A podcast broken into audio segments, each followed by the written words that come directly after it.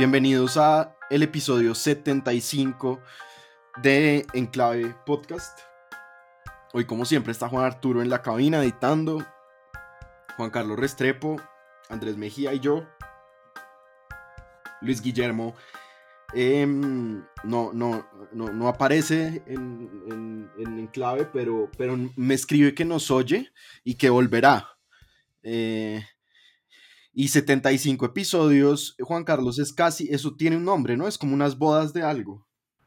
Sí, no sé de qué son las bodas, pero realmente 75 episodios yo creo que es algo que nos debe, nos debe dar mucha satisfacción. Eh, lo más importante creo que un buen proyecto, además de mejorar siempre o tratar de mejorar, es perseverar. Yo creo que con la perseverancia conseguimos eh, muchas cosas. Este, este podcast, eh, yo debo confesar que para mí se me ha vuelto una parte muy importante de mi vida poder tener esta conversación con ustedes porque lo obliga a uno a informarse mejor. Eh, y somos el único podcast importante en Colombia que no pertenece a un medio tradicional o no tradicional de comunicación, lo cual eh, con El, el único, el único podcast político. Hay- el único hay- podcast político, tienes razón, sí, sí, que sí. no pertenece a un, a un, eh, a una, bien sea a un portal o a un medio de comunicación, eh, a, una, a una emisora de radio, etcétera. Entonces, eso quiere decir que somos real, realmente independientes y lo que tenemos Pero Andrés, estamos, estamos a la venta, ¿no? O sea, no, tampoco que, que esto, que esto no, no- que no espante, Juan Carlos, a nuestros posibles inversionistas. No, no, no, no, no estoy de acuerdo. No, no estamos a la venta.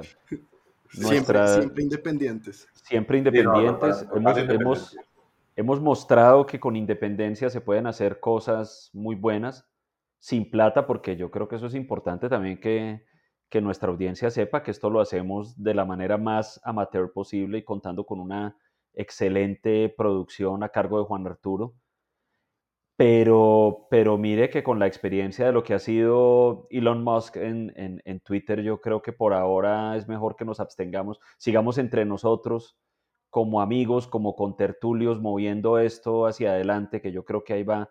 Esta es la magia, la magia del Internet es que le abrió el mundo a quienes no pertenecían a, a los grandes medios. Yo, pues cuando yo era joven, en este país nadie decía nada como no fuera en el tiempo o en el espectador o en semana. O sea, si usted no era amigo de Hernando o Enrique Santos o de Felipe López eh, o de los Canos, usted no tenía voz en este país, no existía. Bueno, aquí estamos nosotros que somos amigos, bueno, eh, por ahí no, no, no, no. Tenemos algunas amistades, pero ninguna que nos, que nos empuje este podcast cuyo impulso es únicamente la, la generosidad y amistad de nuestros oyentes. Así es. Y, ten- y teníamos, y tenemos, tenemos que reconocer lo que usted acaba de decir, Andrés, que es el trabajo de Juan Arturo.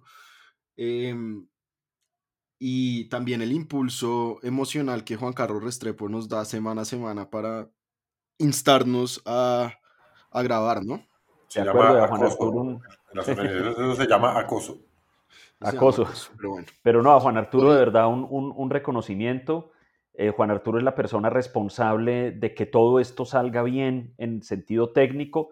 Sin él y sin eso no habría podcast, no habría enclave y esto no tendría ningún sentido. Entonces, aunque su voz no se oiga, su presencia es decisiva para, para que podamos hacer esto. no, la única vez que apareció en Enclave, Andrés, usted todavía no, no había llegado, fue por ahí en el episodio treinta y pico, y se pegó un monólogo, una cosa que nos tocó decirle, pues que mejor se quedara en la cabina realmente. Eh, Ah, mira. insostenible Entonces, por eso no lo volvieron a, a- a invitar, ¿no? a invitar. Pero, pero bueno, eh, hoy vamos a hablar de los primeros 100 días del presidente Gustavo Petro. Ya en el momento en que salga este episodio será por ahí los primeros 110 días o 106 días, una cosa así. Pero lo que es cierto, eh, Juan Carlos, es que los medios de comunicación en Colombia y la opinión pública han reconocido que en estos 100 días el gobierno de Gustavo Petro se ha movido mucho y realmente eh, incluso sus, eh, o los que otrora eran sus ¿cómo se dice eso? Sus adversarios políticos le reconocen que está cumpliendo sus propuestas de campaña.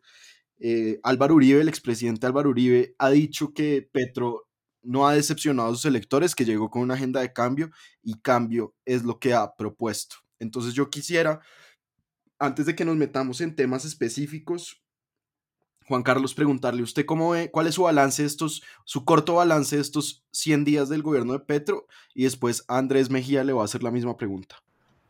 Bueno, yo, yo creo que eh, Petro sí ha sorprendido eh, y ha sorprendido de una manera favorable. Inquieta a muchas personas, pero de una, de una manera favorable. Yo creo que primero tendríamos que decir que eh, Petro han manejado la agenda, es decir, ha sido, ha sido el determinador eh, y no el determinado de la mayoría de los sucesos políticos o los hechos políticos que han tenido lugar eh, en estos 100 días. Eh, empecemos por lo más, lo más importante, lo más relevante institucionalmente. Ha tenido una agenda legislativa, que eso es algo que tradicionalmente define a un gobierno, es decir, los primeros, la primera parte de un gobierno siempre es legislativo y la segunda parte del gobierno es ejecutiva, es decir, ejecuta los cambios que implementó a través de las leyes que consiguió pasar, pues eh, pasó ya en 100 días una reforma tributaria, eh, una reforma tributaria que no estuvo exenta de, discusiones, de polémica, donde hubo muchas tensiones eh, entre, entre, digamos, el modelo tradicional y, un, un, modelo un poco más social que el presidente Petro le imprimió a esta reforma tributaria, pero ahí salió con sus 20 billones de pesos, mucho más de lo que consiguió el presidente Duque en sus dos eh, intentos de su reforma tributaria y el, intento fracasado. Eh, se le metió también al tema de la paz total, eh, un tema que veremos, está todavía por verse cómo va a ser la implementación, no deja de preocupar muchos cabos sueltos o muchas dudas que nos quedan, pero pero ahí está, ya pasó la ley eh, para la paz total y está próximo a iniciar una conversación, a reanudar las conversaciones de paz con el grupo del ELN y vienen también en camino, están dando ya para tercer debate una reforma política en el Congreso eh, que tiene unas cosas importantes y ya se habla de la reforma pensional y la reforma laboral, de manera que pues entonces 100 días eh, no ha perdido un solo de esos 100 días el, gobierno de Petro y además de todo aún mantiene algo de aprobación, eh, no, que no deja de ser importante, un 49.6% de aprobación en la encuesta eh, de Inbamer y un 61% en el Centro Nacional de Consultoría, pues no son desestimables y creo que, que lo más, más importante de todo es que ha sido un presidente que a pesar de, de, de representar eh, una especie de susto y miedo para, para, muchas partes de la población, nos ha demostrado, nos ha demostrado que se mantiene por los canales institucionales. Todo lo que ha hecho ha sido de manera institucional, a través del Congreso, eh, de manera pública, etcétera. Le quedan, por supuesto, muchas cosas que eh, corregir, algunas que criticarle, etcétera, pero creo que, que si algo podría decirse de este gobierno es que llegó y que tiene mucha tracción, está andando está, está avanzando eh, de manera incuestionable. Andrés Mejía. Andrés, mire, yo creo que esto ha sido una experiencia muy interesante, es lo, es lo primero que yo diría. Como observador, es decir, para una persona que, que, que observa lo que está pasando y que lo observa como hecho histórico, yo creo que esto ha sido increíblemente interesante, ver cómo la sociedad colombiana recibe y experimenta la, la, circunstancia o la experiencia de tener un gobierno de mm, franca y puramente de izquierda, porque fíjense que al respecto hay un montón de discusiones y nos podríamos meter aquí en una larga discusión sobre si este es o no el primer presidente de izquierda de Colombia, yo creo que sí lo es, y aunque digamos, aunque no lo fuera, generalmente se cita López Pumarejo como el que lo habría sido, entonces uno podría decir que al menos en las últimas décadas, al menos en lo que las generaciones que hoy viven tienen memoria, es la única experiencia de izquierda en un país que ha estado muy acostumbrado a inclinarse fuertemente a la derecha o a estar en un statu quo que es más o menos de centro derecha. Entonces, cuando el presidente de Petro llega con una agenda que es en todo sentido novedosa en sus planteamientos, aun cuando no siempre sea novedosa en sus soluciones. Es decir, paréntesis, eh, a mí me parece que, que, que, una cosa que le pasa mucho a este gobierno es que cuando hace sus planteamientos de lo que está mal en Colombia, son planteamientos muy interesantes, pero cuando propone algunas de sus soluciones es como volver a cosas que ya tuvimos en el pasado y hay al respecto poca creatividad. Pero en todo caso, ha sido muy interesante ver cómo eso evoluciona tanto a nivel de la sociedad como, del, como de los sectores políticos. Y una, y una cosa que me parece muy, muy interesante y que yo la, la, quiero plantear es el, el, el aparente o real, no sé, caos que se ve en la administración Petro con ministros, con funcionarios que en muchas ocasiones son o parecen inexpertos, que tienen confrontaciones entre sí mismos, que el presidente mismo a veces parece tener un estilo un poco caótico, cosas desde que no aparece a las reuniones hasta que empieza a hacer declaraciones en Twitter que sacuden a los mercados financieros, etcétera, etcétera. Si ustedes creen que ese caos es un caos auténtico o es alguna especie de estrategia o la hay una estrategia detrás de eso, ¿no? Si es la cuestión de si es que Petro es un, un negociador muy inteligente que, que lo que hace es plantear unos puntos muy elevados a través de sus declaraciones para que luego las partes que llegan a las negociaciones, sea parlamentarias, políticas, lo que sea, estén contentas y satisfechas con algo al menos cercano a lo que él quiere, o, o, si, es un caos auténtico que de todos modos le ayuda a conseguir sus objetivos.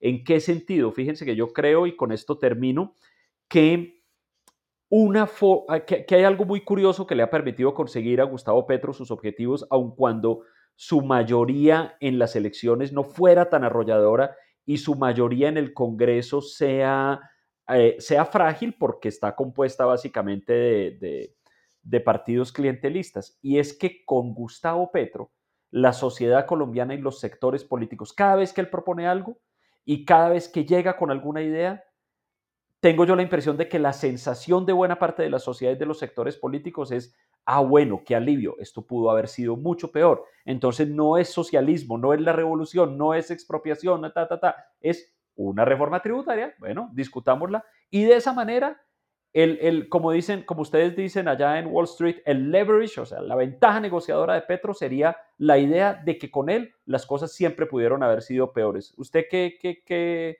¿Qué ve en este panorama, Andrés? Eh, yo creo que, a ver, yo estoy completamente de acuerdo con, con, con la apreciación que hizo Juan Carlos. Creo que no se equivocan quienes dicen que el gobierno de Petro, al menos en términos políticos, para él ha sido un éxito. Creo que ha demostrado cómo se, se puso en el centro de la opinión pública y se ha mantenido en el centro de la opinión pública. Creo que tiene además a gran parte del establecimiento eh, a su favor, como lo vimos, como se vio en las columnas que salieron y en los especiales que salieron eh, con motivo de los 100 días. Eh, para mí ha sido muy sorprendente ver el Congreso, creo que ha logrado el mantenimiento de las mayorías y acá creo que el gran protagonista de estos 100 días no ha sido tanto el presidente Gustavo Petro, aunque él es el que figura, sino el presidente del Congreso, Roy Barreras. Esto no me lleva a decir que yo creo que sea un buen gobierno. Creo, por el contrario, que ha sido un gobierno eh, regular, en el sentido de que, si bien Juan Carlos decía que no se ha salido en sus propuestas de las instituciones, si hay algo en sus discursos, por ejemplo, en el discurso que, que dio en Caldono contra eh, señalando a los enemigos internos en esta, esta idea de que las instituciones públicas son a veces o aparecen o para él parecen ser límites a su voluntad, me parece muy peligroso.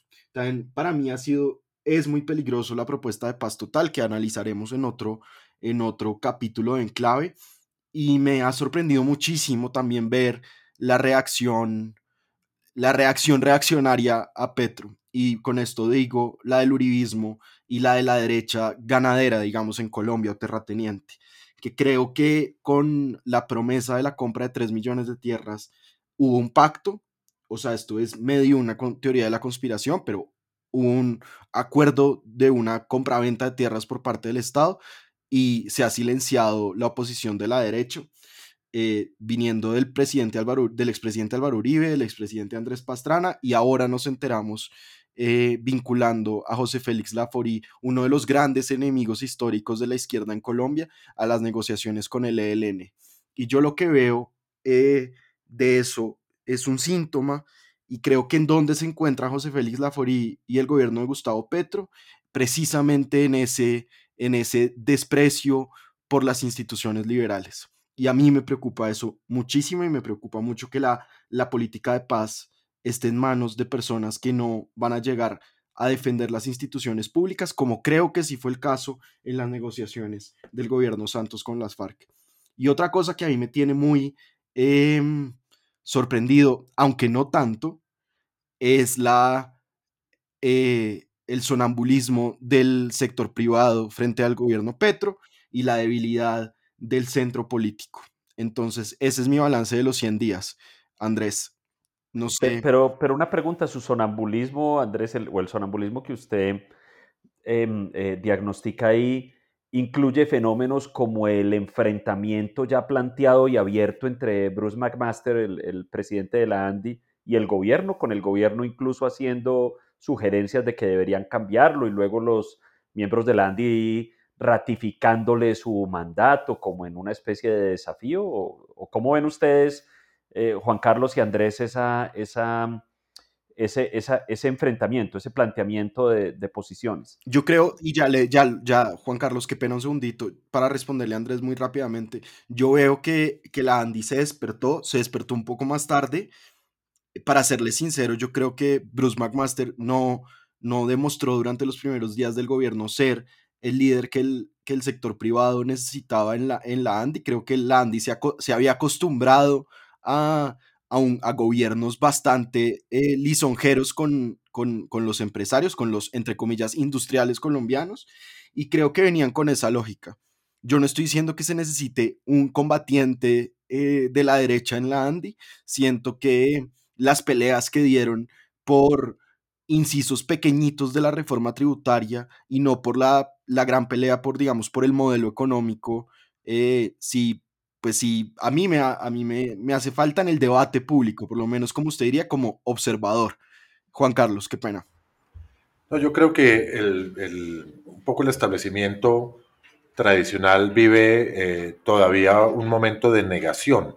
Eh, es decir, todavía en muchos círculos empresariales y muchos círculos sociales eh, la gente todavía se coge la cabeza y qué vamos a hacer y qué horror y si viste y si, si oíste. Y entonces eh, hay, hay, un poco de, rasgadura de vestiduras en, muchos sectores y, y, creo que hay liderazgos negativos, hay liderazgos que han alimentado esa, ese, ese negacionismo y esa, y esa poco derrotismo eh, que se ve eh, y que está representado por una parte en unos grupos políticos, ahí uno ve a Miguel Uribe Turbay, uno ve a gente que está permanentemente eh, buscando la crítica la confrontación, lo cual está bien porque siendo ellos congresistas, pues esa es su función de ejercer una oposición, pero en los empresarios me, me extraña mucho, yo creo que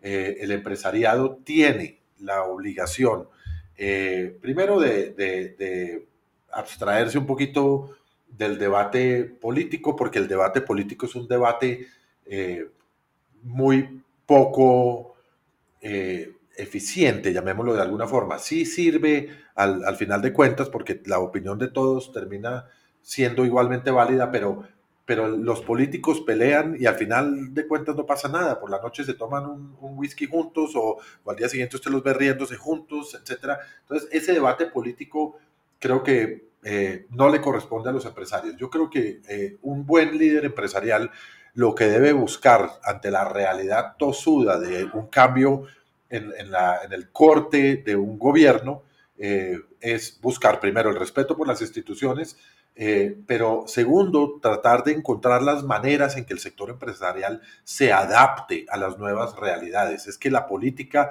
y el cambio de ideología es como el cambio climático. Eso llegó y no podemos hacer nada para evitarlo. Tenemos es que adaptarnos al cambio climático y tenemos que adaptarnos a las nuevas realidades de una nueva ideología o de un nuevo discurso. Es que ni siquiera es ideología porque aquí no estamos, aquí no le estamos... Eh, haciendo nada, no estamos transformando las instituciones de manera, de manera eh, fundamental ni estructural, eh, ni estamos volviéndonos ni Cuba, ni Venezuela, ni Nicaragua, simplemente por las vías institucionales se está haciendo un énfasis sociales y los empresarios y el sector privado mejor si trata de adaptarse. Y con eso no quiero decir que se vuelva ni petrista, ni izquierdista, ni mamerto, sino tratar de adaptarse para lograr de, las dificultades y de las nuevas paradigmas, buscar cuál es la mejor forma eh, de, de, reaccionar que no necesariamente implica cerrar la empresa e irse del país y sacar la plata. Mire, mire, mire, Juan Carlos y mire Andrés que yo, yo, yo creo que en eso que acaba de decir Juan Carlos hay una línea que uno puede trazar y en este caso sí es una línea muy definida y por lo menos es como yo veo esta cuestión de la intervención de los empresarios en, los debates políticos. Y la línea es el, las instituciones democráticas del país, es decir, cuando en serio y de verdad, no vía interpretación, sino cuando en serio y de verdad la subsistencia de las instituciones democráticas y de las libertades fundamentales en el país está en peligro, todo el mundo, desde los empresarios hasta los equipos de fútbol, hasta los Boy Scouts, todo el mundo tiene que pronunciarse de alguna, de alguna manera. La sociedad civil tiene que pronunciarse. Pero cuando, la, pero cuando la cuestión no llega a ese punto tan dramático, sino que simplemente estamos hablando de los debates políticos ordinarios, incluso aquellos que son subidos de tono en, en, en la vida cotidiana del país, mi impresión es que en Colombia siempre que los empresarios se han metido por la vía de los gremios en particular en esos debates, la cosa sale mal, sale mal particularmente para los empresarios. Sobre todo eh, porque se queman los puentes. Se, queman, los, puentes.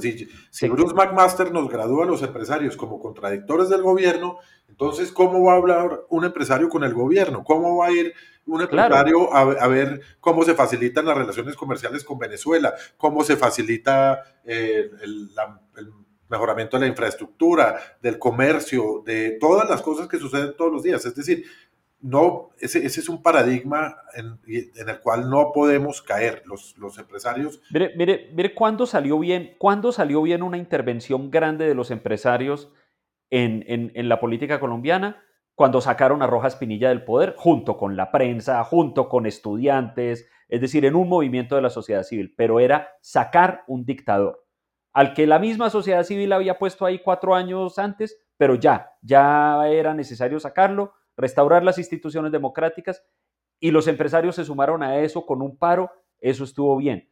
Pero póngase a ver, por debajo de ese nivel, yendo más a las confrontaciones cotidianas de la vida política, todas han salido mal. Acuérdense cuando Fabio Echeverry era presidente de la ANDI y, por ejemplo, tenía constantes confrontaciones al final del gobierno de Barco o, a principios del gobierno de Gaviria. Eso terminó saliendo mal para, para los empresarios al punto de que tuvieron que cambiarlo. Luego en el gobierno de Samper, eh, eh, unos líderes gremiales proponiendo un paro empresarial para sacar a Samper. Eso salió terriblemente mal para los empresarios. Y yo creo que si, que, que, si la comunidad gremial, empresarial, sigue por esa vía en este gobierno, va a salir muy mal para ellos por la razón que acaba de decir Juan Carlos y por otras razones. Yo tengo una pregunta, Andrés, y es que en las últimas intervenciones que ustedes han hecho, dicen que los empresarios tienen que tender puentes con el gobierno, que es un dado que el modelo está cambiando, por lo menos el discurso, y pues no les he oído nada de, que el gobierno tenga que hacer algo respecto a los empresarios. El 96% del empleo formal en Colombia es privado y no público. El modelo económico de alguna manera depende de la estabilidad macroeconómica, pero también de las actividades empresariales.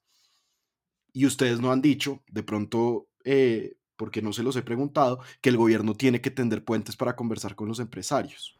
Y es, que, lo que lo que no hemos entendido también, o lo que no se ha entendido desde, desde ciertos extremos eh, más radicales, es que en el caso particular del presidente Gustavo Petro, la confrontación lo engrandece. Es decir, Petro es una persona que siempre ha estado en el marco de la confrontación, como, como, como subversivo, como opositor, como partido de, líder de, la oposición y candidato perdedor en varios eh, certámenes electorales. En fin, siempre ha estado del lado de la oposición, es una persona que está acostumbrada a pelear. Entonces, entre otras cosas, es, cuando, cuando, cuando se trata de confrontar permanentemente al, presidente Petro, a las decisiones, a los anuncios, incluso de sus ministros, lo que se hace es, yo creo que engrandecerlo y ponerlo en su zona de confort. El gobierno, una cosa, el, el, el hecho de, de, no ubicarnos en el extremo eh, confrontacional, no quiere decir que tengamos, como dije antes, que estar de acuerdo con todas las medidas que tiene eh, pensado el gobierno, que anuncia el gobierno, que trata de implementar el gobierno, partiendo de la base de lo que ya hablamos en el podcast pasado, que buena parte es retórica. Y la retórica es un cuento y otra cosa son las decisiones que se toman y se implementan.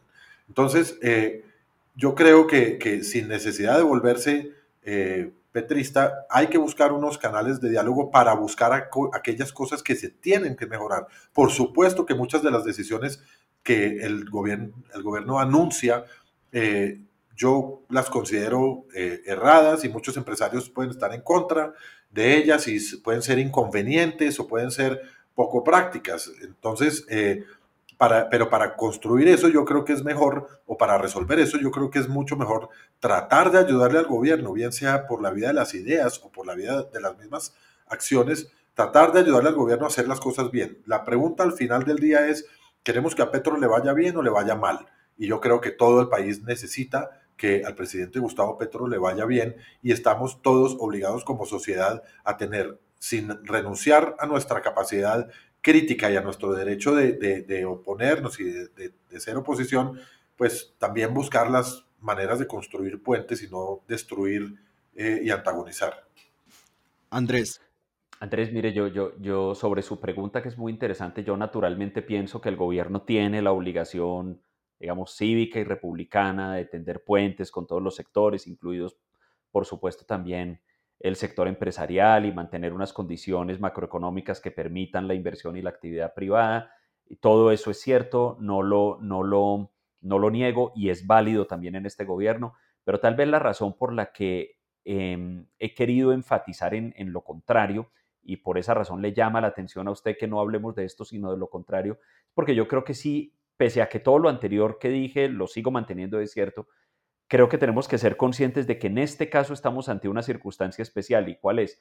Es la de un gobierno cuya plataforma de origen, no importa si se moderó antes de las, de las elecciones, pero cuya plataforma de origen es primordialmente confrontacional. Es decir, es, es una plataforma cuya premisa nucleares, este país ha sido gobernado por unos intereses poderosos y nosotros representamos aquí al pueblo que viene a luchar contra esos poderosos y a derrocar y a sacar del poder a esos poderosos que han gobernado el país para beneficio de sus intereses.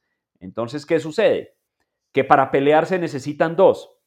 Y el gobierno puede llegar, y, y, y, aunque esa premisa no la hayamos vuelto a oír tan, de manera tan prominente en, en, los pronunciamientos del gobierno, yo creo que esa premisa está ahí, está en el fondo. Fíjese que en el discurso del enemigo interno que usted recordaba ahora, que fue un discurso que el presidente pronunció en el norte del Cauca, él a renglón seguido de nombrar al enemigo interno, dijo que el enemigo interno eran las instituciones, las políticas, las normas, etcétera, que aquí los poderosos habían creado para su beneficio. De modo que, aun cuando esto suena para algunas personas como a una especie de ceder a la intimidación, yo creo que para pelear se necesitan dos y que si al presidente se le sirve en bandeja de plata el pretexto para poder salir al balcón y decir, aquí me están declarando la guerra porque yo soy el, el, el representante, el, el capitán, el guía, el líder de aquellas personas que nunca han tenido poder y que han sido excluidas y oprimidas por los poderosos. Y tan es así que mire a los poderosos en la Andi, en la banca, en la industria, en, en, en, en, la ganadería, lo que sea, declarándome la guerra, pues entonces guerra tendrán. Fíjense que, que ustedes recuerdan ese, ese tono de Gustavo Petro que, que, que, era más común antes, en, las épocas en que él no había visto que para gobernar a Colombia tenía que moderarse, eh, a él se le volvió a salir unos días antes de las elecciones, que eso fue un, un periodo en el que él se había moderado mucho para tratar de ganar el voto de la clase media urbana, pero se le salió el día que Duque prorrogó el mandato de la Junta Directiva de Ecopetrol. Inmediatamente escribió en Twitter, no me desafíen, así tal cual, no nos reten, fue que dijo. Sí. Entonces, para pelear se necesitan dos, eso no significa que haya que ceder a todo lo que pretenda el gobierno, pero sí creo que una, que una cosa que es un acierto estratégico es no darle, no servirle en bandeja de plata el argumento de que esto es una lucha de unos contra otros y de oprimidos contra poderosos en el país. Y que, el, país, los que no votaron por Petro son sus enemigos. Yo quiero recomendarle a ustedes y a nuestros oyentes un artículo muy bueno que, que encontré en, en, una página que se llama contextomedia.com y es un, un, artículo que se llama Elogio del progresismo moderado. Y repito, yo no creo que sea progresista ni, ni abogo por el progresismo, pero creo que lo que hay que buscar aquí es sentido común. Y dice una, una frase al comienzo de ese artículo lo siguiente, dice, el desafío para gobernantes progresistas como Boric en Chile o Petro en nuestro país no es tanto seguir hablando el lenguaje con el que ganaron las elecciones, sino decodificar el lenguaje que impone las urgencias de la realidad.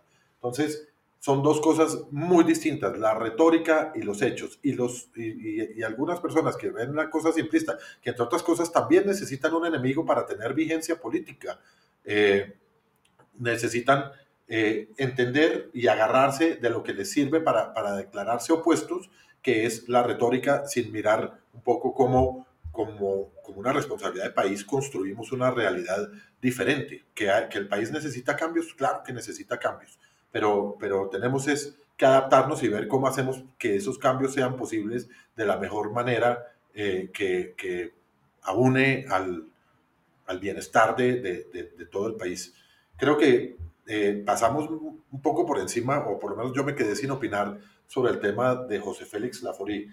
Creo que eh, ese personaje ha sido eh, una de las personas que más me ha, me ha sorprendido en estos tiempos, porque como dijimos en, otros episodios y hace un momento también, pues era el, el, antípoda total de Gustavo Petro, del progresismo, de la izquierda, eh, representaba eh, el gremio más conservador, que acaparaba la tierra, que maneja que, es dueño del, capital, en fin, todo aquello contra lo cual eh, Petro construyó su retórica y, todos los, los que representa el presidente Petro y el pacto histórico y todos los demás, ese era su antípoda total. Ver a, al señor Laforí, en primer lugar, lo que, la vuelta que le dio al tema de las tierras eh, y verlo sentado con el presidente Gustavo Petro eh, sonrientes y abrazados firmando un acuerdo a través del cual eh, el presidente Petro tiene una victoria y también con seguridad el gremio eh, de los ganaderos también va a obtener unas ganancias muy importantes. Y ahora verlo como negociador designado del ELN, de las, las, negociaciones con el ELN, pues realmente es, es ver al diablo haciendo hostias. y creo que, que eso demuestra una capacidad de adaptación. A mí no soy fan de ninguno de los dos, pero me parece que, lejos de ser una burla, eh, tal vez sea una caricaturización de la situación por, por, los, por los radicales que eran los extremos, pero lejos de ser una burla, creo que es una demostración de la capacidad de adaptación. Me muero por oír qué va a decir María Fernanda Cabal eh, en el curso de las negociaciones con el ELN y y creo que es algo que, que, hay que tenerlo ahí como un ejemplo. Yo le haría, el, la, le daría la portada de mi revista a José Félix Laforía en este mes.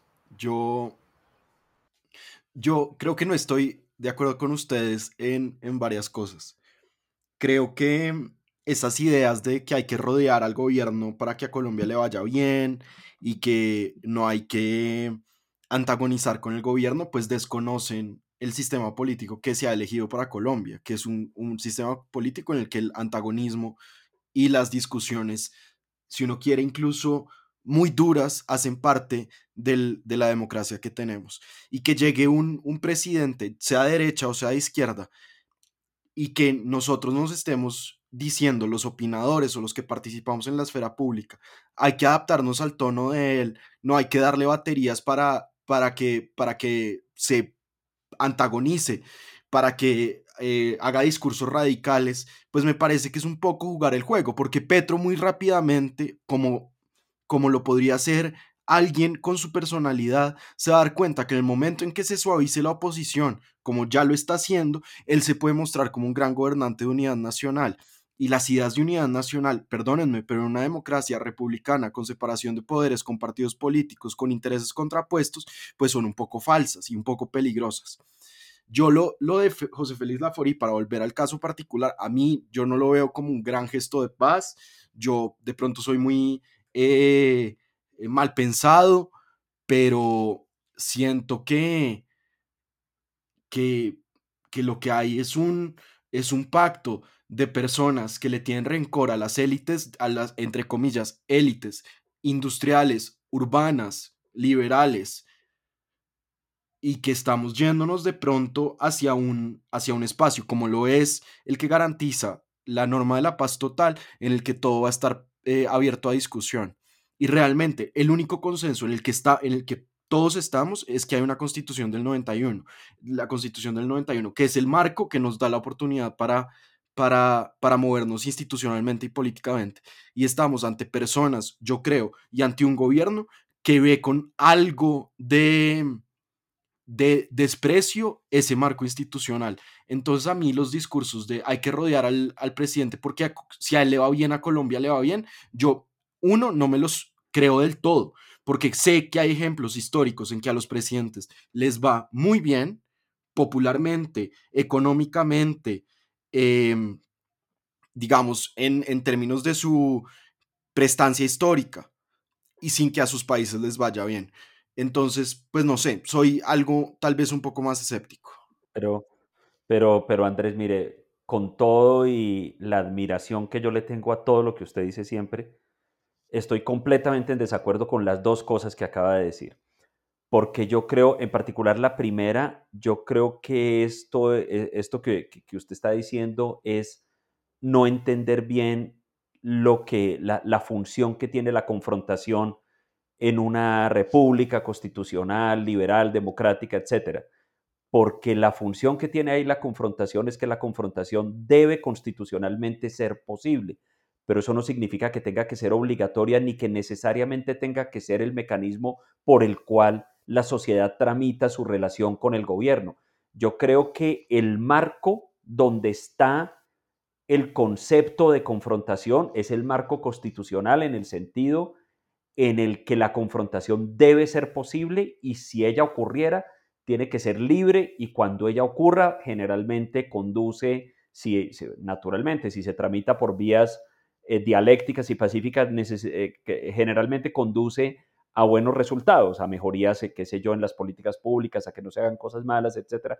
Pero de ahí a decir que la sociedad tiene que vivir en un modo permanente de confrontación con el gobierno, no creo que eso sea, no creo que eso esté implicado en los principios de la democracia republicana. Y yo creo que por el contrario, más allá de ese marco o dentro de ese marco, hay un espacio de infinitas posibilidades para que la sociedad y sobre todo diferentes sectores de la sociedad se, se relacionen en una danza que a veces tiene mucho de estratégico y a veces tiene algo de, constitucional o de principios, pero que tiene mucho de estratégico y que es posible y es una danza dentro de la cual caben muchas, muchas posibilidades, pero de allá que necesariamente el modo de relación, insisto, entre la sociedad civil y el gobierno tenga que ser de permanente confrontación, no lo creo. Que la confrontación debe siempre ser posible y debe ser libre, eso es otra Yo creo, Estoy, estoy, de acuerdo con, con, lo que dice Andrés Mejía.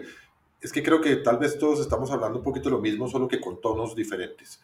Eh, en ningún momento se ha dicho que, que haya que tener eh, un animismo con el, con el gobierno ni con las medidas del gobierno. Hay muchas cosas del gobierno eh, que ya lo hemos mencionado, merecen una, una, crítica, merecen una, un reparo, merecen una discusión en profundidad y merecen una oposición. Y la oposición se da por los canales eh, que corresponde. Fíjese, el proyecto de reforma tributaria como venía. Era un proyecto que aspiraba a, a representar un recaudo de 50 billones de pesos, terminó en 20 billones de pesos precisamente por ese proceso de discusión, de, de, de, oposición en los medios de comunicación, incluso eh, a través de los gremios, etcétera. Eso, eso produce un resultado, pero es el resultado que arroja eh, la infraestructura democrática. Incluso los mecanismos como, como la protesta y la movilización. Hoy en día los que protestan y se movilizan son los de las personas del Centro Democrático, eh, son personas que no votaron por, el presidente Gustavo Petro y hay otras movilizaciones que tratan de, manifestar el apoyo. Todo eso es institucional y eso es lo que tenemos que preservar. Y al final de cuentas, no se trata, repito, de decirle que sí a todo lo que dice el gobierno, sino de ser constructivos en las ideas, ser constructivos en las propuestas y ser constructivos en el fortalecimiento de las instituciones y los mecanismos a través de los cuales esa contradicción se resuelve. Yo creo que estoy de acuerdo con lo, lo, que Juan Carlos acaba de decir, Andrés, y a lo que me refiero. Mire, yo en verdad sí creo que en el modelo político que hay en Colombia, no sé si la contradicción radical, pero por lo menos el debate vigoroso y la oposición vigorosa sí hacen parte de la naturaleza o de la esencia del modelo político. Creo que cuando eh, los duquistas o los uribistas decían es que a Duque no lo están dejando gobernar, estaban cometiendo un error categórico por, eso, por esa misma naturaleza del sistema político. La idea es que haya grupos que se opongan al gobierno. Eso no significa que todos nos tenemos que oponer al gobierno, ni que cada persona, se, ni que una persona en la oposición se tenga que oponer a todas las cosas que hace el gobierno. Me parece que eso, pues, es un acto de irracionalidad. Pero lo que sí creo es que hay que tenerle mucho miedo a la unanimidad. Creo que hay que tenerle mucho miedo a los discursos de rodear al, al, al presidente. Creo que hay que tenerle mucho miedo a la, a la idea de que no podemos provocar al presidente como si fuera un perro bravo y creo que por el contrario, y pues este podcast es un ejemplo de eso, tenemos que tratar de tener discusiones públicas y, o discusiones en el ámbito público o en el ámbito social, pues duras y críticas y contradiciéndonos entre nosotros. Creo que esa es la idea de vivir en, una, en un Estado liberal. No. Pero las hay, ¿no? Es decir, yo, yo veo todo el tiempo en redes sociales y todo, gente dándole durísimo al gobierno, otros haciendo críticas eh, por ejemplo, en el tema tributario que mencionaba Juan Carlos ahora, ¿no? Críticas puntuales de que vea, este impuesto le va a golpear muy duro a tal sector o que este impuesto le va a subir los precios de los alimentos a la gente. Es decir, yo no, yo, yo no creo que estemos viviendo por razón de que se le tenga miedo al presidente en un sistema de unanimismo, no me da esa impresión. Y por ahí anda Enrique Gómez feliz haciendo sus, sus cositas chistosas en videos y todo por ahí, o sea, oposición, lo que pasa es que no estamos viendo, no, no parecería haber por ahora oposición estructurada, seria, etcétera, pero pues tampoco me parece que haya unanimismo. Pero, pero es que también estamos viviendo, yo creo que el temor principal que había era que Gustavo Petro era un autócrata, ¿no? Ese era, ese era el miedo que se, que, o, la, el imaginario eh, que reinaba en la campaña y en, en y frente a la expectativa de que Gustavo Petro fuera elegido presidente. ¿Qué, qué tal un guerrillero eh, presidente y, que, y con el, con la, con el símil que nos vendieron todo el tiempo de que esto se iba a volver como Venezuela, etcétera? Ese era, esa era una figura, la del autócrata, era una figura que todo el mundo eh, le tenía miedo y hay gente que, a la cual ese miedo no se le ha terminado de disipar. Yo creo que los autócratas un poco todos terminan cayendo eh, lentamente y, termina siendo un modelo que la sociedad moderna ya no acepta eh, de, manera, de manera fácil. Es decir, mire lo que, un poco la derrota que tuvo Donald Trump. Eh, mire lo que le está pasando a, Vladimir Putin en Rusia, que es una persona que está perdiendo sus apoyos permanentemente, porque es que la autocracia tiene, tiene dos posibles resultados. Si, si, si, si logra imponerse, pues tiene el poder total, pero después si no, si no se impone, eh, tienen unas derrotas muy, muy visibles y muy, muy estruendosas. Entonces, eh, yo creo que lo que estamos viendo y lo entiende el presidente Gustavo Petro es que él no puede presentarse, no puede ser un autócrata. Tiene que ser una persona que permite el debate, que se, se sienta con distintas personas. Hemos visto a Petro sentado con, con José Félix Laforí, pero también lo hemos visto sentado con Blinken, lo hemos visto sentado con el director de la CIA, lo hemos visto sentado con una cantidad de personas con las cuales eh, en otra época él tal vez no tenía ninguna posibilidad de diálogo. Hoy en día eh, está siendo una persona que, por lo menos abre eh, las puertas y se está facilitando un diálogo que llega a entendimientos y entendimientos normalmente que empiezan por cosas que son menores, es decir, no, no, no, nos entendemos en todo de la noche a la mañana, empezamos por cosas en qué podemos colaborar, en qué podemos empezar a construir y, ese es un poco el camino que esa dialéctica debe trazar para, para construir una sociedad un poco más estable. Andrés, yo quisiera responder a lo que usted acaba de decir y yo creo que todo lo que llevo diciendo en los últimos 20 minutos en verdad no es en contra del gobierno. O sea, yo tengo unas opiniones muy claras sobre el gobierno, pero es sobre todo en contra de la gente que se, de los líderes de la autoproclamada oposición. E, es ahí donde yo veo una falencia clara y creo que la oposición no está representando eh, las, los valores y las opiniones de gente que no a, quienes no les gusta el gobierno de Gustavo Petro y ahí yo veo una falencia democrática y representativa. El gobierno está aplanando, o sea, es una cosa impresionante, con errores creo yo, pero políticamente lo está haciendo muy bien, digamos, en términos de realpolitik. Entonces, es ahí donde a mí me parece que hay más fallas. Y respecto a lo que decía Juan Carlos de la idea del diálogo del gobierno, yo, en primer lugar, no sé muy bien si sentarse a hablar con Blinken o con opositores eh, de vieja data demuestra una apertura al diálogo. No sé si esa es la idea de diálogo, em, porque no sé si está conduciendo a, cambios en la opinión del gobierno. A mí me parece que es un gobierno muy voluntarista, liderado por una persona que realmente cree que su voluntad y su, y su saber es mejor o superior al de los demás. Eso sí lo noto. Y no es la primera vez que tenemos un presidente así debo decirlo. Y de pronto es necesario para, para un presidente pensar que es la persona más inteligente del cuarto. Pero si veo como, por ejemplo, lo que dijo el ministro de Hacienda, a quien yo en estos 100 días yo le daría un, una estrella y, un, y, un, y una felicitación, porque me parece que lo ha hecho muy bien. Pero le dijo al presidente de la ANDI, yo no me voy a sentar con usted sino hasta que tenga eh, propuestas claras. Como, como digamos, imponiendo los términos de la agenda. Lo mismo está pasando en los diálogos vinculantes. El gobierno llega a imponer la agenda y es, es ese tipo de diálogos el que yo creo que se están perdiendo. Pero, pero mi crítica en este, en este momento, más que al gobierno, es a la oposición. Claro, pero fíjese que yo vuelvo al, al, al mismo modelo que planteé al principio. El marco, el amplio marco constitucional, por supuesto, tiene que tener toda la cabida para la oposición, tiene que tener toda la cabida para la contradicción, incluso para la sátira, incluso para la crítica más ácida.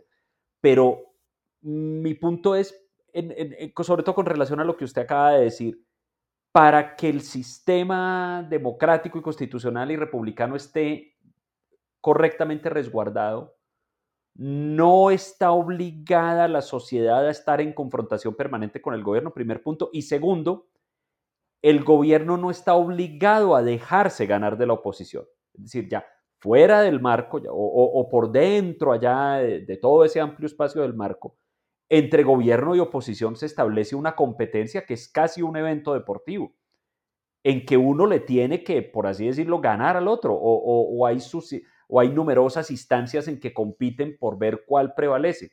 Y si la oposición es incapaz o si el gobierno es más capaz que la oposición, eso no revela una falla del sistema democrático, ni revela de parte del gobierno un talante autoritario, revela o que es mejor estratega que la oposición o que la oposición está muy mal estructurada. Probablemente en este caso estamos ante las dos cosas, ¿no? Creo que estoy de acuerdo con lo que usted acaba de decir, Andrés, y, creo que no hay que ponerse en ánimo de oposición, sino en en verdad creo en ánimo de, de debate vigoroso, como les dije antes, pero creo que, creo que nos estamos ya yendo por las, por las ramas. y quiero que, mm, que pasemos a, al final de nuestro programa a nuestras recomendaciones. Juan Carlos, ¿usted en qué anda esta semana? Yo estoy eh, ilusionado con un evento que cuando salga este podcast ya probablemente va a haber, eh, ya va a haber ocurrido, eh, que se llama el Festival de las Ideas. Este es un encuentro que tiene en este año su segunda edición. un encuentro donde se reúnen más o menos 200 200 personas por invitación eh, a debatir sobre las, la, problemática del país eh, en un formato y una metodología eh, de diálogo, de participación, de debate. Y se habla ahí de, de, de, la complejidad del contexto internacional, del tema de orden público, del crecimiento económico, las reformas eh, políticas institucionales, la crisis económica, en fin, el tema eh, de la cultural, una cantidad de temas eh, de una, en un formato que eso es lo que quiero privilegiar o lo que quiero resaltar, el formato que ha creado para este evento Alejandro Santos, que permite una interacción supremamente enriquecedora e interesante. ese evento va a tener lugar el 25 y 26 de noviembre en Villa de Leyva y tengo la fortuna de, poder asistir. Ya les contaré cómo, cómo fue y cuáles fueron algunas de sus conclusiones, pero, pero quiero resaltar esa iniciativa que, que Alejandro desde el Grupo Prisa lidera eh, para precisamente promover el diálogo. A ese evento van empresarios, van congresistas, van personas del gobierno, van personas de, de la oposición, van, van eh, muchos representantes de, diversos sectores de, la sociedad que inciden de alguna manera eh, y como su nombre lo describe muy bien, es el Festival de las Ideas donde vamos a conversar, a tratar de sacar conclusiones y a, por lo menos a compartir puntos de vista. Andrés. Oiga, yo eh, apartándome un poco del, del formato usual, yo vengo no a dar una recomendación, sino que quiero pedir una recomendación quiero pedir una opinión porque vi el libro de Hernando Gómez Buendía que se llama, si no estoy mal, De la independencia a la pandemia. Es un libro bastante voluminoso y quería, quería antes de meterle el diente, yo quería saber si alguien, si ustedes, por ejemplo, lo han leído o han tenido al respecto alguna opinión o si alguno, alguna de las personas que nos están oyendo, tú allá, si nos estás oyendo y has leído el libro, de Hernando Gómez Buendía, por favor, dame tu opinión, que yo, yo por supuesto me siento inclinado a leerlo, yo admiro mucho a Hernando Gómez Buendía, lo leo siempre con mucha atención, me parece que tiene en sus columnas en particular la gran virtud de tratar de pensar los problemas de una manera formal, usando modelos de pensamiento, y eso yo lo admiro y lo respeto mucho. Pero, pero, antes de meterle el diente a un libro tan voluminoso y, hasta costoso, ¿no? Porque ya pasó la quincena, entonces ya me estoy quedando sin plata, necesito una recomendación o necesito una opinión sobre ese libro. Yo no lo, lo he leído, pero de nuevo con, creo que admiro, mi admiración por Hernando Gómez Buendía es bastante grande, entonces algo bueno debe haber en ese libro, algo muy bueno, diría yo. Yo creo que, eh, Andrés, deberíamos lanzar esa, esa solicitud de recomendación por, por el Twitter de Enclave para que la gente eh, nos diga a ver qué logramos conseguir ahí. exacto, perfecto. Yo, yo les voy a recomendar una película que está en Amazon Prime que se llama Argentina 1985. No sé si ustedes ya la vieron. Buenísima, buenísima. Es, mire, me, me, me, revivió de una manera extraordinaria el placer de ver películas, porque uno, últimamente uno ve muchas series. Pero qué cosa tan maravillosa. A mí me encantó. Se trata de los em, juicios a la dictadura argentina, los líderes de la dictadura argentina, los nueve generales y almirantes em, que lideraron el, el proceso, lo que se llamó el proceso de reorganización nacional en Argentina, unos criminales atroces. Y a mí me gustó mucho y me, y me reconcilió también con mi profesión, con el derecho. Em, y está muy bien actuada por, por eh, Ricardo Darín y por los demás actores, basada en una historia real, por supuesto. Eh, y para ponerle un, fin, eh, digamos, provisional al parloteo y a la cacofonía que a mí me gusta tanto. Nos despedimos. Andrés, buena semana. Juan Carlos, buena semana. Que les vaya muy bien.